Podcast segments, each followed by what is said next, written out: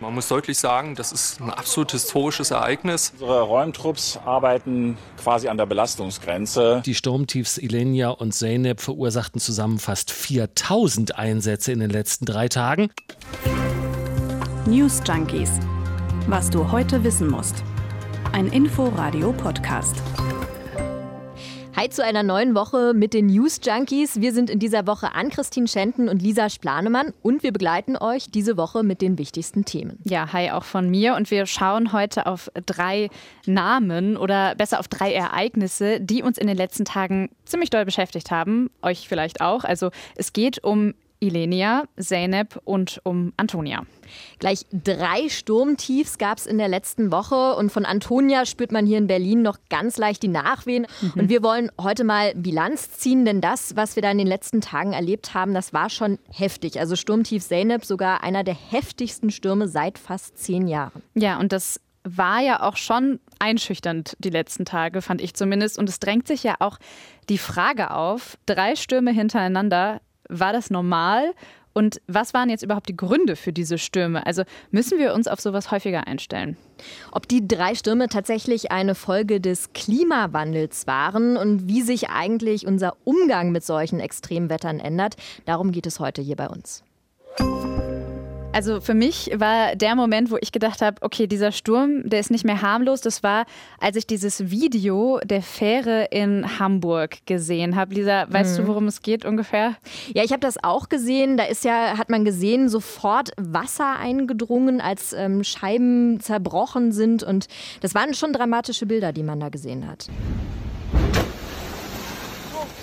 Genau, fünf, sechs Fahrgäste sitzen da auf Bänken und eben vorne gegen die Scheibe knallt dann auf einmal diese riesige Welle. Die Leute sind auch sofort aufgesprungen, hat man gesehen. Die haben noch schnell ihre Sachen geschnappt und sind dann auch entsprechend schnell weggegangen. Ja, dieses Bild, das hat sich auf jeden Fall bei mir eingebrannt, so ein bisschen als das Bild von diesem Sturmmarathon. Verletzt wurde auf der Fähre zum Glück niemand, aber die Bilanz dieser Sturmtage, die ist leider nicht besonders erfreulich.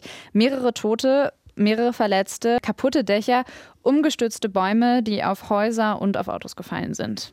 Und laut ersten Schätzungen hat Zeynep am Freitag und der Nacht zum Samstag wohl Versicherungsschäden von 900 Millionen Euro verursacht. Und das ist damit wohl auch der teuerste und intensivste Sturm seit Kyrill im Jahr 2007. Ja, schauen wir mal ein bisschen äh, weiter auf die Kosten. Elenia hat mindestens 500 Millionen Euro gekostet. Bei Antonia da wissen wir es noch nicht ganz. Also die Schäden von diesem jüngsten Sturm, die kann man jetzt noch nicht ganz abschätzen. Der scheint Deutschland auch etwas weniger hart getroffen zu haben als erwartet.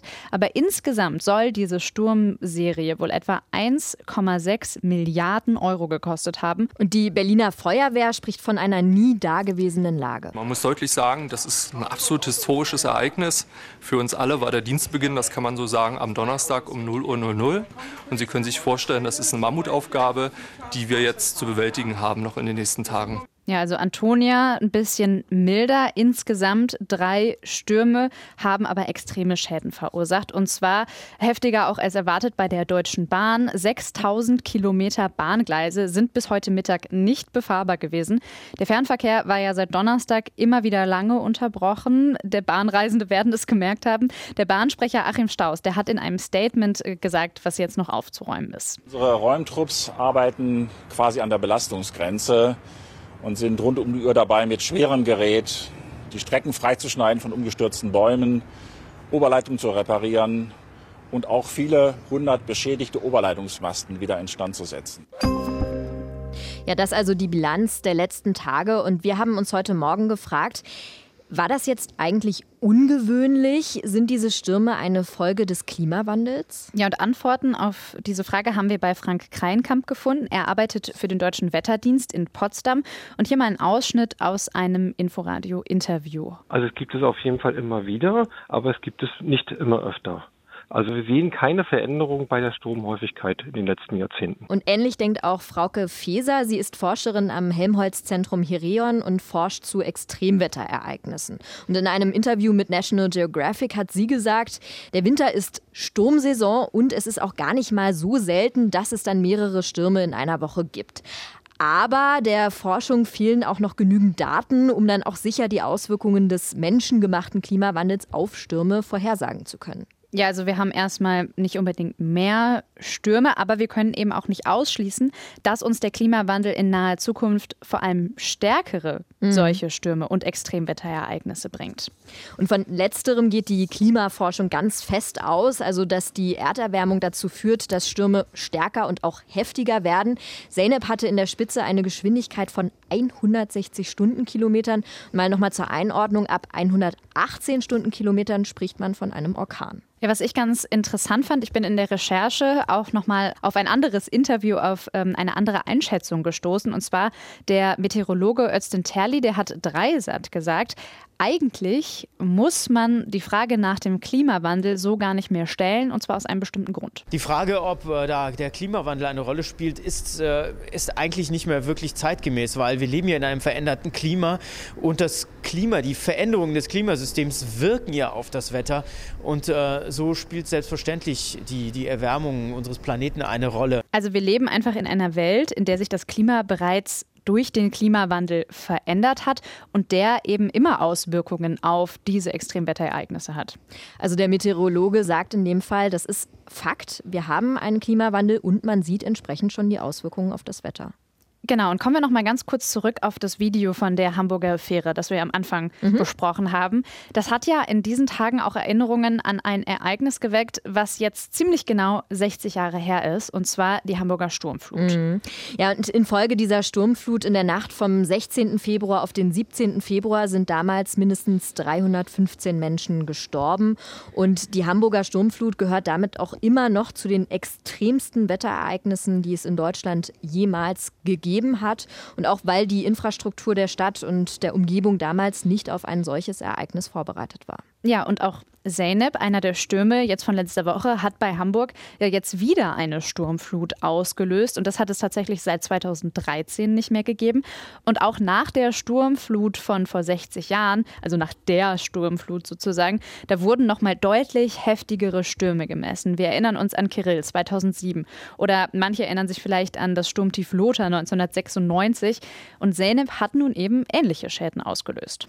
Ja, und wir erinnern uns ja auch noch an die Hochwasserkatastrophe im Ahrtal. Und auch da war klar, spätestens jetzt ist der Klimawandel in Deutschland angekommen, kann man sagen. Genau, das war letzten Sommer. Mhm. Und man kann ja mal so ein paar Unterschiede sehen. Also während der Hamburger Sturmflut vor 60 Jahren, da war man einfach auch nicht richtig vorbereitet. Also die Häuser waren nicht fest genug gebaut. Die Leute, also die Infrastruktur der Stadt war eben nicht auf diese heftige äh, Sturmflut vorbereitet. Nun jetzt leben wir aber eben in einer Welt, die vom Klimawandel geprägt ist. Wir haben es eben gehört, Extremwetterereignisse nehmen zu und sie werden vor allem heftiger. Also können wir eigentlich nicht anders und wir müssen uns jetzt besser vorbereiten. Wir müssen uns anpassen und in allererster Linie fängt man da eigentlich damit an, solche Wetterereignisse wie die Stürme der letzten drei Tage ernst zu nehmen. Ja, und unsere Recherchen zeigen da auch ganz deutlich, viele setzen sich mit diesem Thema auch immer stärker auseinander. Denn gerade auch dieses Hochwasser aus dem letzten Jahr, das war ja ein besonders einschneidendes Extremwetter mit auch dramatischen Folgen. Und einer der Hauptfragen im letzten Jahr war dann, ob es dafür auch eben klimabedingte Erklärungen gibt.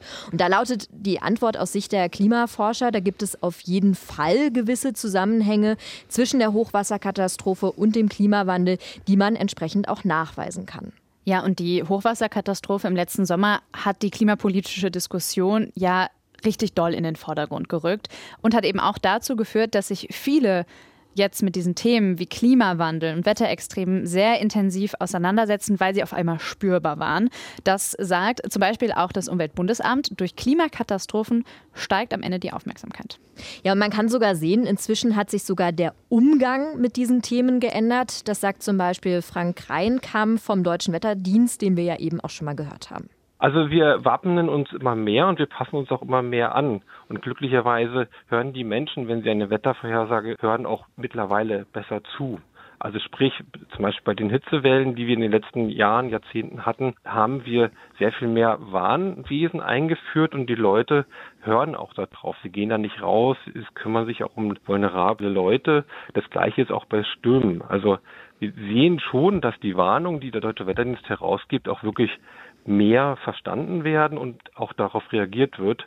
Es ist aber nicht bei allen Ereignissen so. Ja, das heißt also, dass Unwetterwarnungen von der Gesellschaft inzwischen ernster genommen werden und eben eine viel stärkere Auseinandersetzung mit ihnen stattfindet. Ganz kurz an der Stelle, ich erinnere mich noch an die Deutsche Bahn, die hat ja wirklich den ganz gesamten Fernverkehr eingestellt, Donnerstag, mhm. Freitag, und hat eben auch gesagt, das ist eine Vorsichtsmaßnahme. Wir haben einfach aus den Ereignissen der letzten Jahre gelernt und wissen, dass wir so Schaden erstmal von den Reisenden, von den Mitarbeitenden abwenden können. Und tatsächlich wurden ja auch keine Personen verletzt im Bahnverkehr. Es gab aber eben extrem viele Schäden. Und so hat man eben verhindert, dass es zu Verletzten kommt. Und das ist ja auch dieser Effekt. Man nimmt es jetzt einfach ernster und handelt vorausschauend.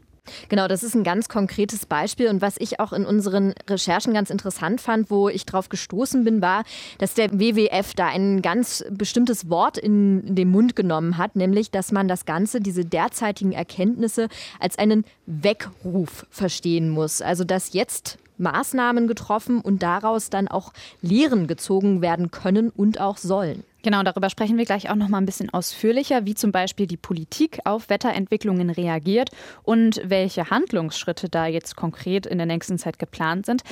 Lass uns aber erstmal noch ein ganz kurzes Zwischenfazit ziehen.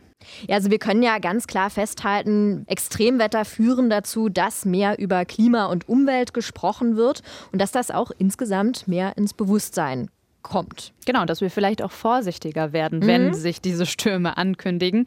So, wie wahrscheinlich ist es jetzt aber, dass so krasse Wetterereignisse in nächster Zeit wieder auftauchen? Lisa, du hast dich da ja ein bisschen genauer mit beschäftigt, mhm. mit diesen Wetterrisiken, die da in Zukunft auf uns zukommen könnten. Wie wahrscheinlich ist es denn, dass solche Szenarien, also wie diese starken Stürme oder Hochwasser, dass sie zunehmen? Also mit der Zeit wird das immer wahrscheinlicher und dann voraussichtlich in Zukunft auch immer häufiger. Viele Wetterexperten gehen inzwischen davon aus, dass es in Zukunft dann auch immer mehr Extremwetter geben wird. Vielleicht ganz kurz zur Erklärung, was Extremwetter mhm. eigentlich bedeutet. Also das ist eine Situation, die durch ihre Stärke erstmal besonders auffällig ist und dann vor allem auch für die Jahreszeit eher ungewöhnlich scheint. Genau, und die Bundesregierung sagt zum Beispiel ganz klar, der Klimawandel verstärkt Extremwetter. Extremwetterereignisse. Also da wird ganz klar ein direkter Zusammenhang gestellt und auch die Klimafolgen werden immer öfter zu Katastrophen. Davor warnt wiederum das Umweltbundesamt. Also man kann sagen, extreme Wettersituationen nehmen zu und werden gleichzeitig auch heftiger. Ja, und man kann in Zukunft auch davon ausgehen, dass nicht nur einzelne Regionen in Zukunft von Wetterextremen betroffen sind, sondern dass das eben zu einer globalen Entwicklung wird. Richtig, und es wird dann aber regionale Unterschiede geben. Also für manche Regionen sind einige Wetterextreme wahrscheinlicher als für andere. Und welche Risiken für uns hier in Deutschland denkbar wären, dazu nochmal Frank Kreinkamp. Wir haben andere Gefahren als andere Regionen. Also sowas wie Tornados kommen bei uns glücklicherweise relativ selten vor. Sie können natürlich aber auch schwere Schäden hervorrufen. Auch sowas wie Hurricanes haben wir hier nicht. Aber wir haben trotzdem Gefahren wie eben diese Hitzewellen. Wir können Sturzfluten haben, wie wir sie in NRA hatten, oder eben auch Stürme. Nur sind wir sozusagen üblicherweise nicht ganz so von diesen sehr schweren Extremen getroffen. Für Deutschland sind also vor allem vermehrt Hitzewellen und Starkregen in Zukunft wahrscheinlicher. Ja, und Lisa, schauen wir mal auf die aktuellen Stürme. Mhm. Also wie könnte sich denn diese Sturmsituation bei uns äh, in Deutschland künftig entwickeln? Wir haben ja am Anfang schon mal kurz über das Interview von National Geographic mit Frauke Feser gesprochen. Mhm. Und die Forscherin am Helmholtz-Zentrum sagt, Sie gehen aktuell für Deutschland von häufigeren starken Stürmen bei einer insgesamt eher abnehmenden Zahl aus. Also kann man sagen, auch dieses Extremwetter könnte sich zuspitzen, wird aber verhältnismäßig seltener auftreten. Okay, dafür aber umso heftiger, wenn es dann mal so weit ist. Das bedeutet aber auch, wenn jetzt uns früher oder später einfach diese Wetterentwicklungen bevorstehen, muss eben entsprechend geplant und vorbereitet werden. Das stimmt und da gilt lieber früher als später. Und es gibt auch inzwischen schon einige konkretisierte Pläne. Ja, schauen wir uns die mal an. Wir haben da zum Beispiel den Aktionsplan Anpassung 3. Wunderbar bürokratisch hört sich das an. Ähm, der beinhaltet über 180 Handlungsschritte aus ganz unterschiedlichen Bereichen. Und das betrifft dann zum Beispiel den Verkehr, aber auch das Bauwesen. Und konkret geht es da zum Beispiel um Pläne, die dann vorsehen, dass mehr Dächer begrünt werden sollen. Das ist ja zum Beispiel hier auch bei uns in Berlin ein großes Problem. Es gibt sehr viel Flachdach, aber das wird eben kaum als Grünfläche genutzt. Ja, sowas könnte aber dazu beitragen, dass das Klima auf lange Sicht verbessert wird und dass man auch wieder mehr Natur in die Stadt holt. Ja, ein großes Stadtproblem ist ja auch zum Beispiel diese enge Bebauung, also ein Haus neben dem anderen. Da spricht man von sogenannter Bodenversiegelung, auch wenn zum Beispiel die Straßen zugepflastert werden, in Anführungsstrichen. Und das hat zur Folge, dass da zum Beispiel dann Regenwasser nicht mehr gut ablaufen kann. Ja, und das wird einfach zum Problem, zum Beispiel, wenn es Starkregen gibt. Ja, das stimmt. Und da sollte sich auch einiges ändern. Das fordert zum Beispiel der WWF. Und er sagt, dass natürliche Überflutungsflächen zurückgewonnen werden werden sollten. Jetzt haben wir auf der einen Seite den Starkregen, aber wir haben ja auch Hitzewellen, die werden ja auch immer wahrscheinlicher. Und auch da sollen mehr Grünflächen in Zukunft helfen. Genau, und Grünflächen kann man ja auch nochmal ergänzen, speichern natürlich Wasser und auch das kann dann insgesamt zu besserem Klima führen. Ja, und diese Phänomene treffen natürlich nicht nur die urbanen Gebiete, das trifft genauso auch die Landwirtschaft. Und auch da werden derzeit ganz massiv Lösungsansätze diskutiert. Aus meiner Sicht sind das aber eher längerfristige Maßnahmen und zu den mittel- bis kurzfristigen. Da könnte man vielleicht auch noch mal drauf schauen. Was würdest du dazu zählen?